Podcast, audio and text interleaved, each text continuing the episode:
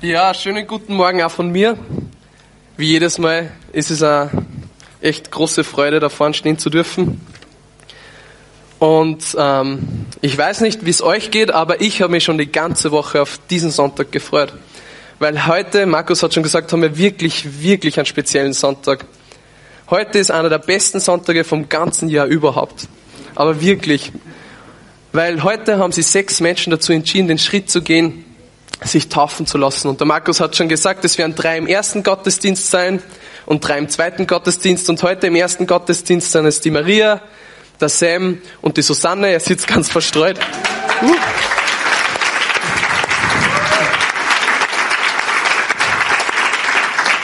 Und das ist wirklich ein Grund zum Feiern.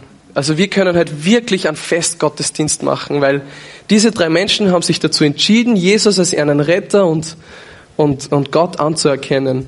Und dieses Gebot, äh, dieses Angebot zu, in Anspruch zu nehmen, das er ihnen ähm, geben möchte. Und zwar genau das, was sie brauchen.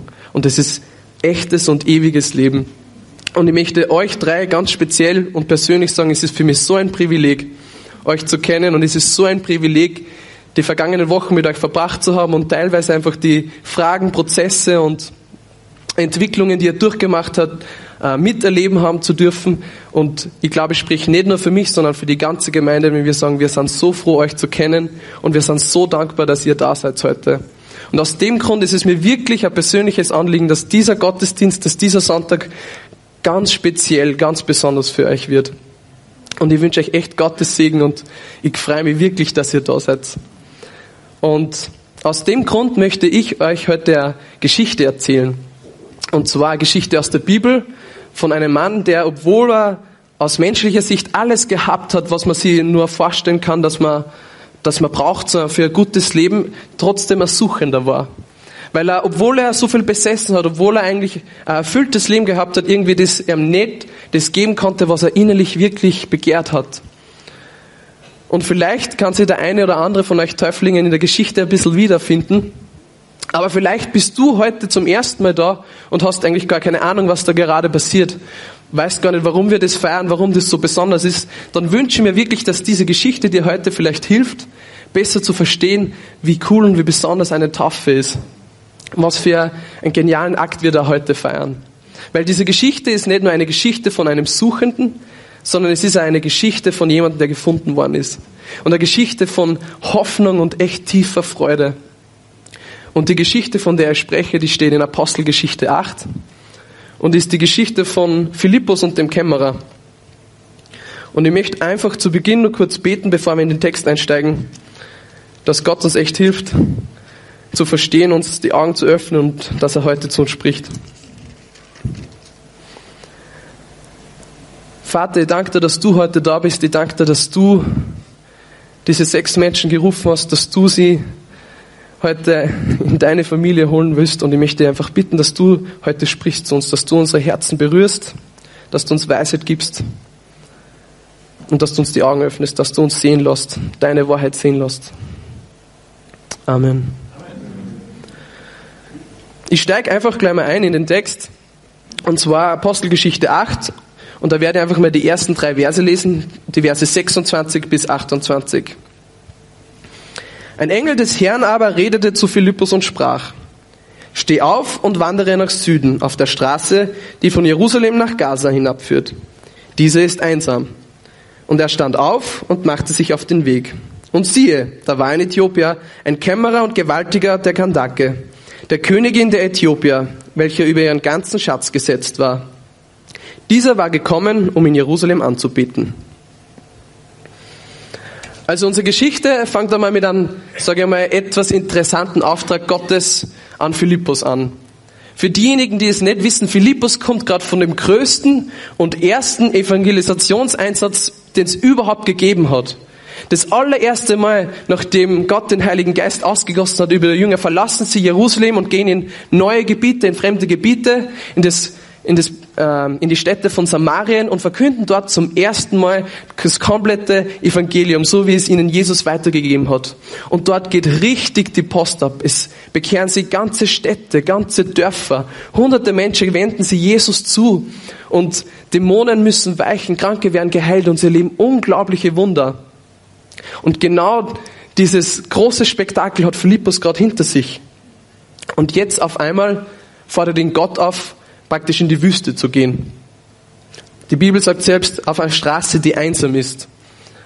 Und da könnte man sich jetzt schon fragen, ob das Sinn macht. Was, was soll Philippus dort machen? Es wird die Wahrscheinlichkeit, dass er jemanden trifft, dem er irgendwie die gute Botschaft verkünden kann, ziemlich gering sein. Aber zum Glück ist Philippus nicht so einer wie ich, der stundenlang drüber gegrübelt hat, macht das Sinn, war das von Gott oder nicht. Sondern Philippus ist gehorsam. Und da steht gar nicht viel irgendwie dazwischen. Direkt nach dem, nach dem Auftrag steht dort, und er stand auf und ging.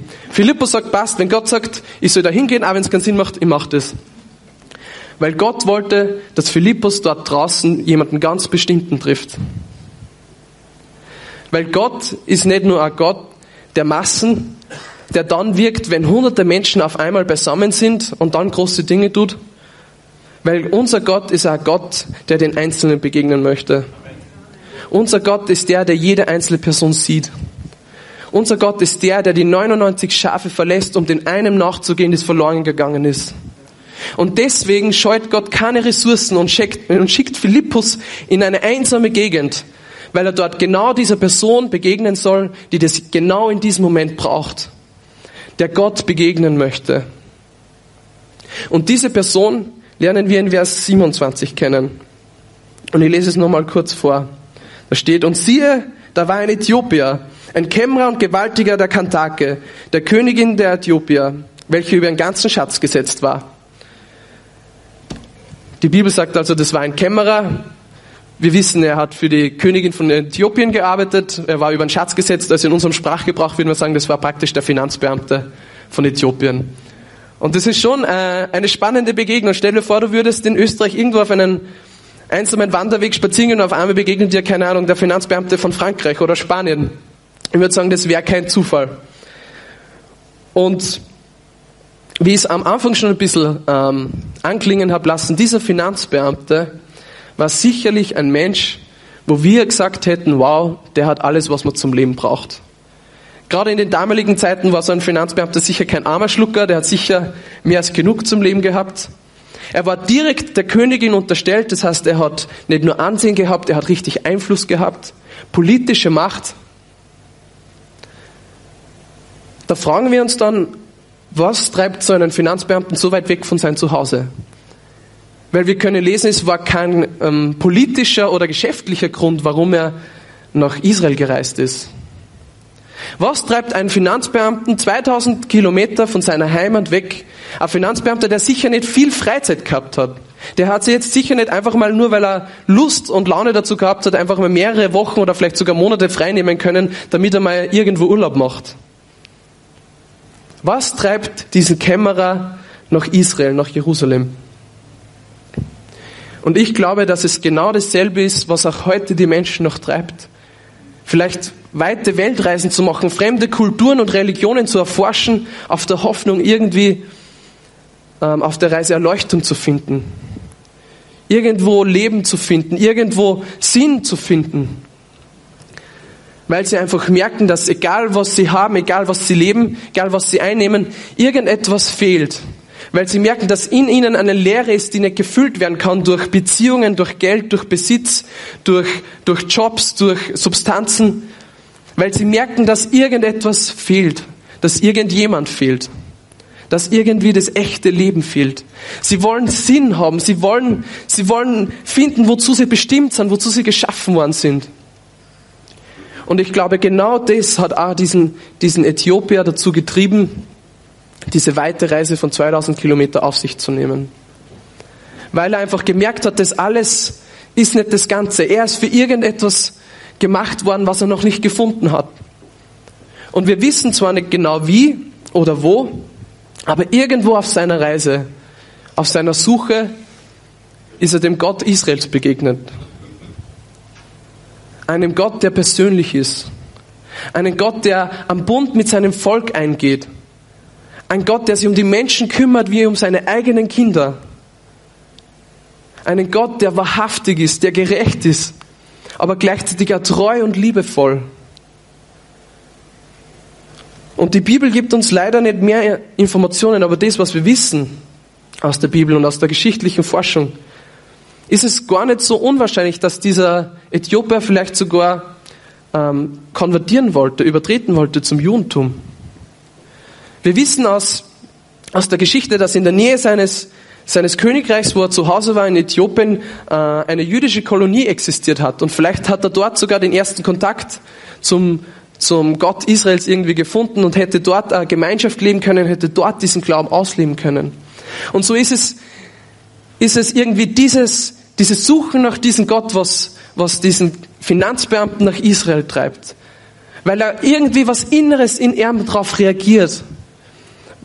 Weil er merkt, da steckt Leben drinnen. Weil er merkt, da ist was Wahres dran. Und darum kommt er nach Jerusalem, um vielleicht diesen Gott näher kennenzulernen. Vielleicht wirklich ihn anzubeten in den Tempel, wo er wohnt.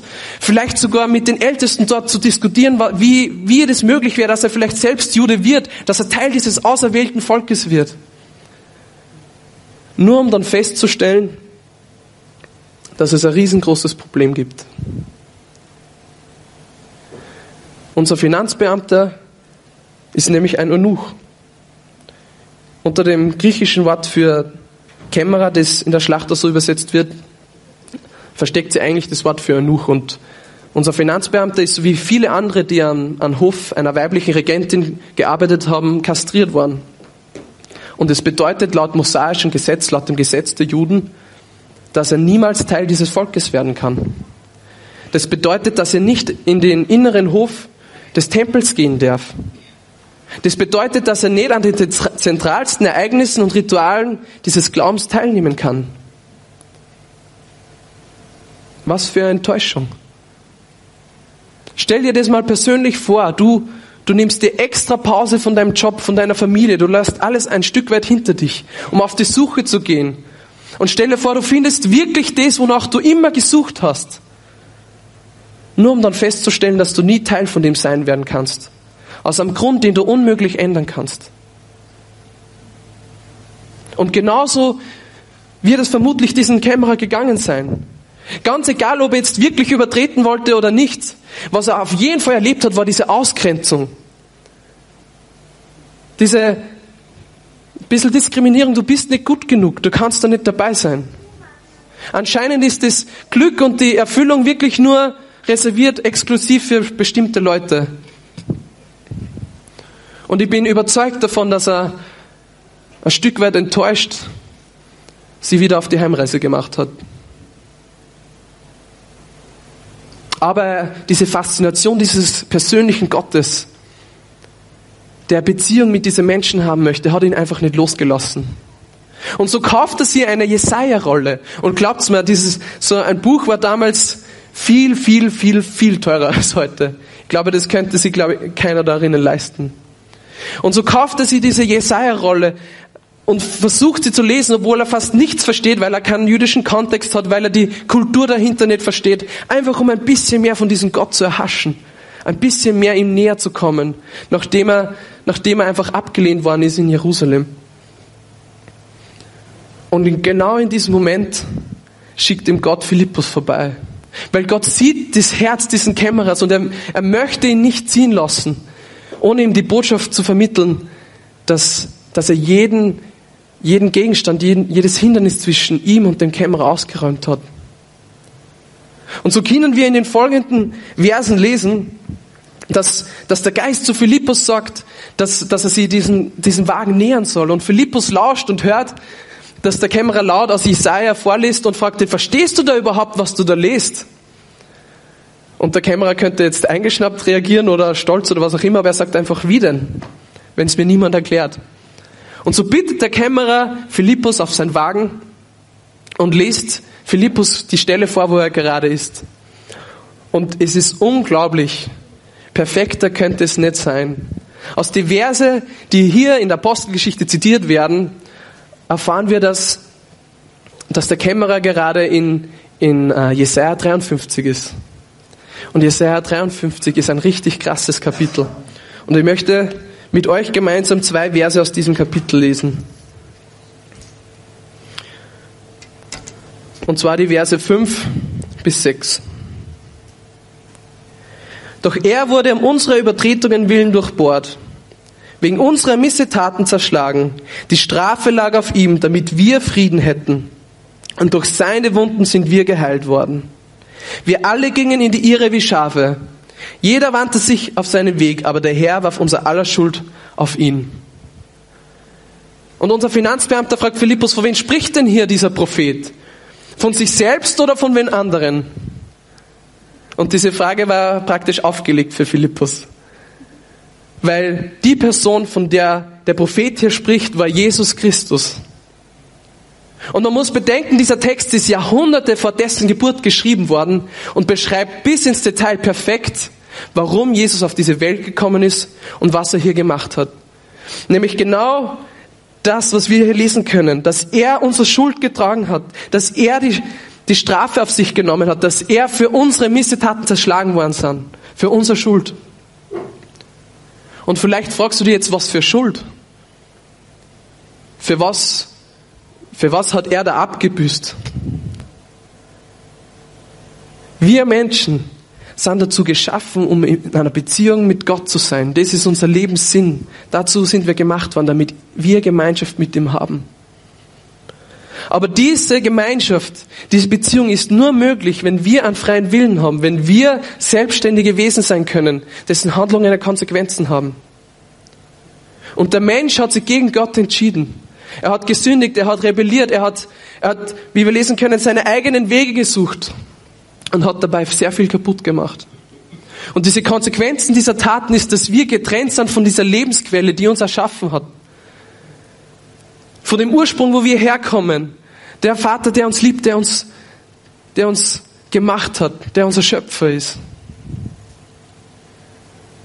Aber er möchte es nicht so belassen und darum schickt er seinen eigenen Sohn. Gott selbst wird Mensch in Jesus Christus, damit er diese Konsequenzen auf sich nimmt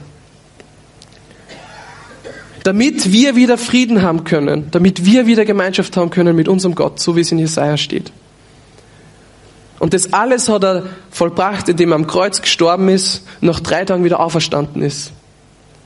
Und in anderen Worten ist es eigentlich nichts anderes, als würde Gott durch Philippus zum Kämmerer sagen, ich habe jeden, jedes Hindernis zwischen dir und mir durch meinen Sohn aus dem Weg geräumt.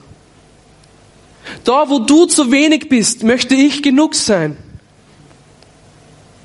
Ich möchte dir das geben, was du vermisst in deinem Innersten. Ich möchte dieses Vakuum ausfüllen.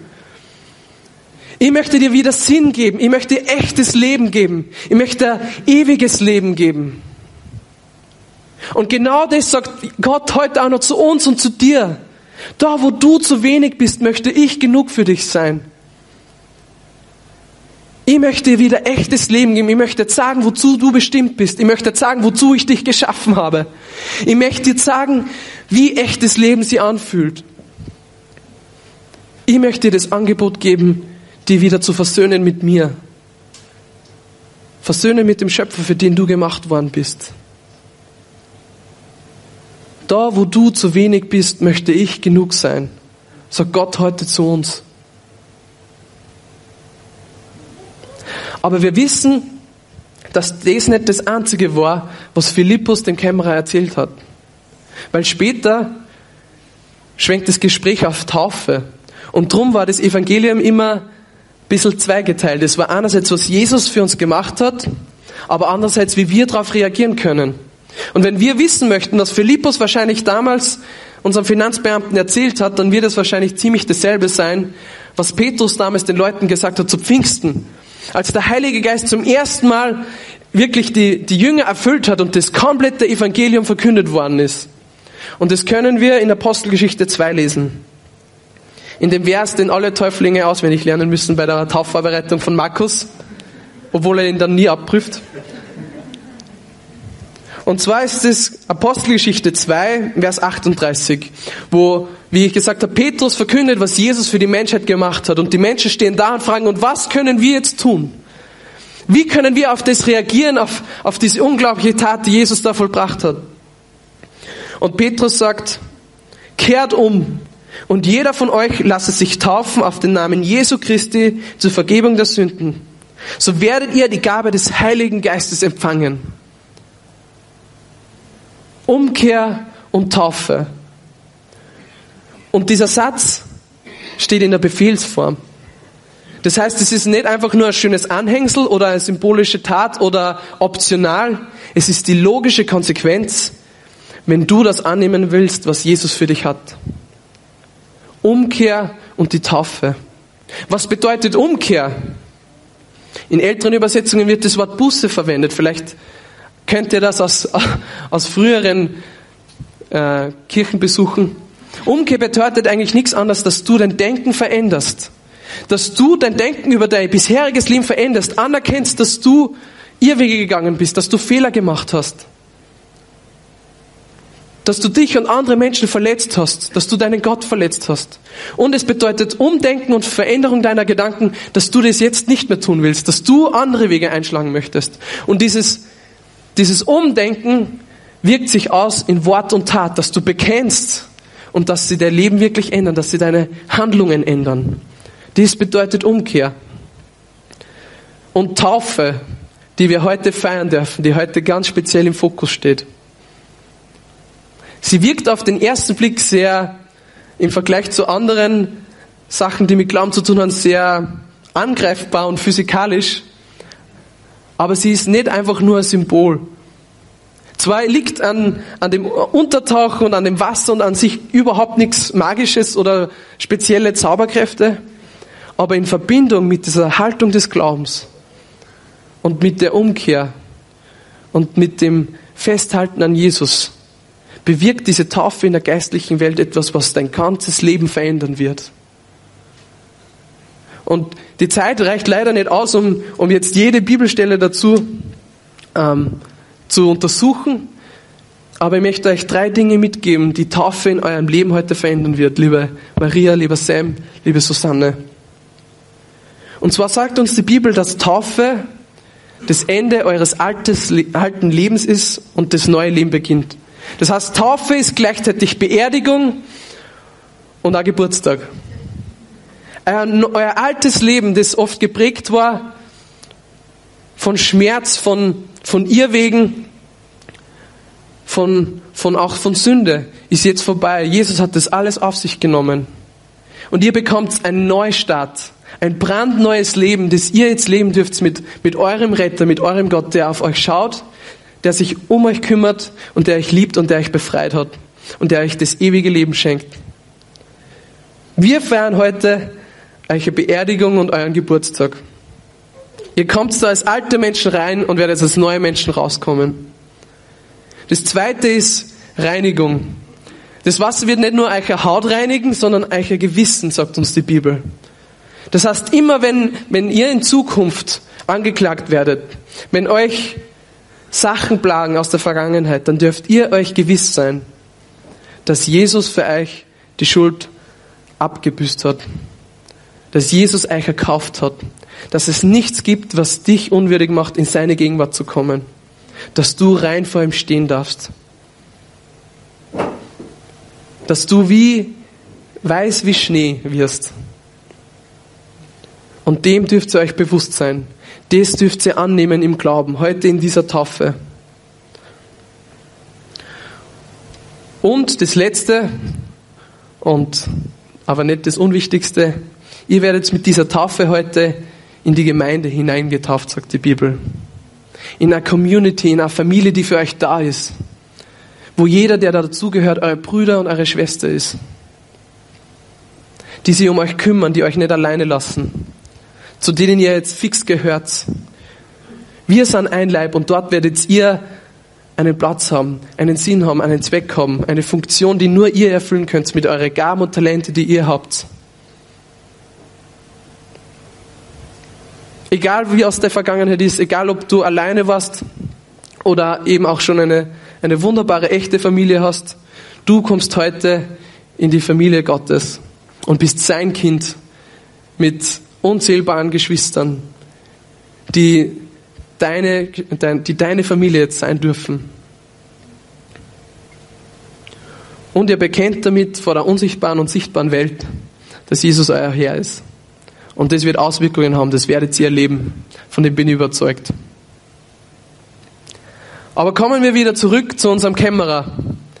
Er hört diese Botschaft, er hört diese ganzen, die, die gute Nachricht eigentlich und, aber er ist misstrauisch. Er wartet nur auf den Moment, wo Philippus wieder irgendwas erwähnt, wo der Haken ist. Wo ist das Problem? Wo, wo gibt's wieder, gibt es wieder irgendwas, was, was für mich, für mich diese, diese gute Botschaft ausschließt? Und so fragt der Philippus in Vers 36, siehe, da ist Wasser. Gibt es irgendeinen Grund, dass sie nicht getauft werden könnte? Es schwingt ein bisschen die Enttäuschung mit, dass, dass er schon einmal abgelehnt worden ist. Gibt es irgendein Hindernis, dass ich nicht dieses Geschenk annehmen darf? Dass ich nicht in die Familie Gottes hineintreten darf? Und lesen wir gemeinsam, was Philippus darauf antwortet. Vers 37 sagt Philippus, wenn du von ganzem Herzen glaubst, so ist es erlaubt. Und der Kämmerer kann es nicht fassen, er kann sein Glück überhaupt nicht in Worte bringen und es sprust aus ihm heraus richtig, ja, ja, ich glaube, ich glaube, dass Jesus Christus der Sohn Gottes ist. Und dann können wir weiterlesen, und er ließ den Wagen anhalten und sie stiegen beide in das Wasser hinab. Philippus und der Kämmerer und er taufte ihn. Als sie aber aus dem Wasser heraufgestiegen waren, entrückte der Geist des Herrn den Philippus.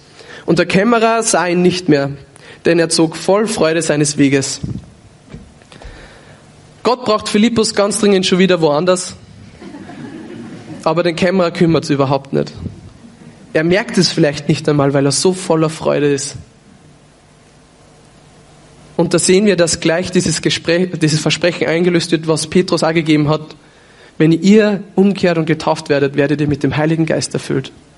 Und diese unglaubliche Freude, mit der der Kämmerer seine Wege dann weiterzieht, ist schon die erste Frucht dieses Heiligen Geistes. Und du fragst dich jetzt vielleicht, was ist das schon wieder für ein Wort, Frucht des Heiligen Geistes? Wir glauben, dass der Heilige Geist in jedem, der Jesus angenommen hat, wohnt und sein Leben für immer verändert und Sachen in ihm bewirkt, die ein Mensch selbst nicht hervorbringen kann. Und so ist es wie bei einem, bei einer Frucht von einem Baum. Sie, der Baum macht gar nicht aktiv irgendwas, aber irgendwie automatisch wächst eine Frucht heran. Und so ist es auch mit dem Heiligen Geist, wenn er in dir wohnt. Es werden Früchte bei dir hervorkommen, die du nicht wirklich bewusst produzieren kannst, aber die der Heilige Geist in dir bewirkt. Das sind Freude, das sind Friede, das sind Geduld, Liebe. Und das wünsche ich mir von ganzem Herzen für euch heute. Für euch drei Täuflinge, dass ihr heute die ersten Früchte schon vom Heiligen Geist erleben dürft und genauso wie der Kämmerer mit dieser Freude, die Gott euch ins Herz geben möchte, nach Hause gehen dürft. Und zum Abschluss, wenn es eines gibt für uns alle, das wir lernen können aus dieser Geschichte vom Kämmerer, dann ist es, dass Gott jedes Hindernis ausgeräumt hat. Dass er da, wo wir zu wenig sind, genug ist. Und dass alles, was wir tun müssen, ist, dieses Geschenk im Glauben anzunehmen. Amen. Und wenn es noch nicht passiert ist, umzukehren und uns taufen zu lassen. Gehen wir mit diesem Wissen jetzt in, in den nächsten Teil unseres Gottesdienstes. Ich möchte zum Abschluss noch beten. Wir werden dann noch ähm, ein, zwei Lieder singen und nachdem ich gebetet habe, dürfen die Täuflinge und der Markus sich umziehen gehen und dann dürfen wir dieses Fest gemeinsam feiern. Vater, ich danke dir so vom Herzen, dass du gekommen bist als Mensch, dass du deinen Sohn gesandt hast, damit du genug bist, wo wir zu wenig sind, dass du uns das echte Leben in Fülle geben möchtest, dass du jedes Hindernis weggeräumt hast und dass wir frei und voller Freude vor dich kommen dürfen und entdecken dürfen, wer wir sind in dir, so was du uns bestimmt hast, warum du uns geschaffen hast, dass du uns den Sinn eröffnen möchtest, den du in unser Leben hineingelegt hast und dass wir deine Gegenwart genießen dürfen und von deiner Gegenwart verändert werden dürfen. Dass du uns so sehr liebst, dass du nicht möchtest, dass wir so bleiben, wie wir sind, sondern dass du uns verändern willst dass wir anfangen, Menschen selbstlos zu lieben und aufhören, andere kaputt zu machen und uns selbst. Ich möchte bitten, dass du jetzt kommst und in dieser Taufe zeigst, wie groß du bist, dass du jeden einzelnen der Täuflingen einfach erfüllst mit deinem Heiligen Geist, dass du jedem Einzelnen sagst, was du mit dieser Taufe bezeugen und bewirken willst in, ihnen, in ihrem Leben. Und dass du jetzt da bist und unsere Herzen berührst und uns alle segnest. Amen.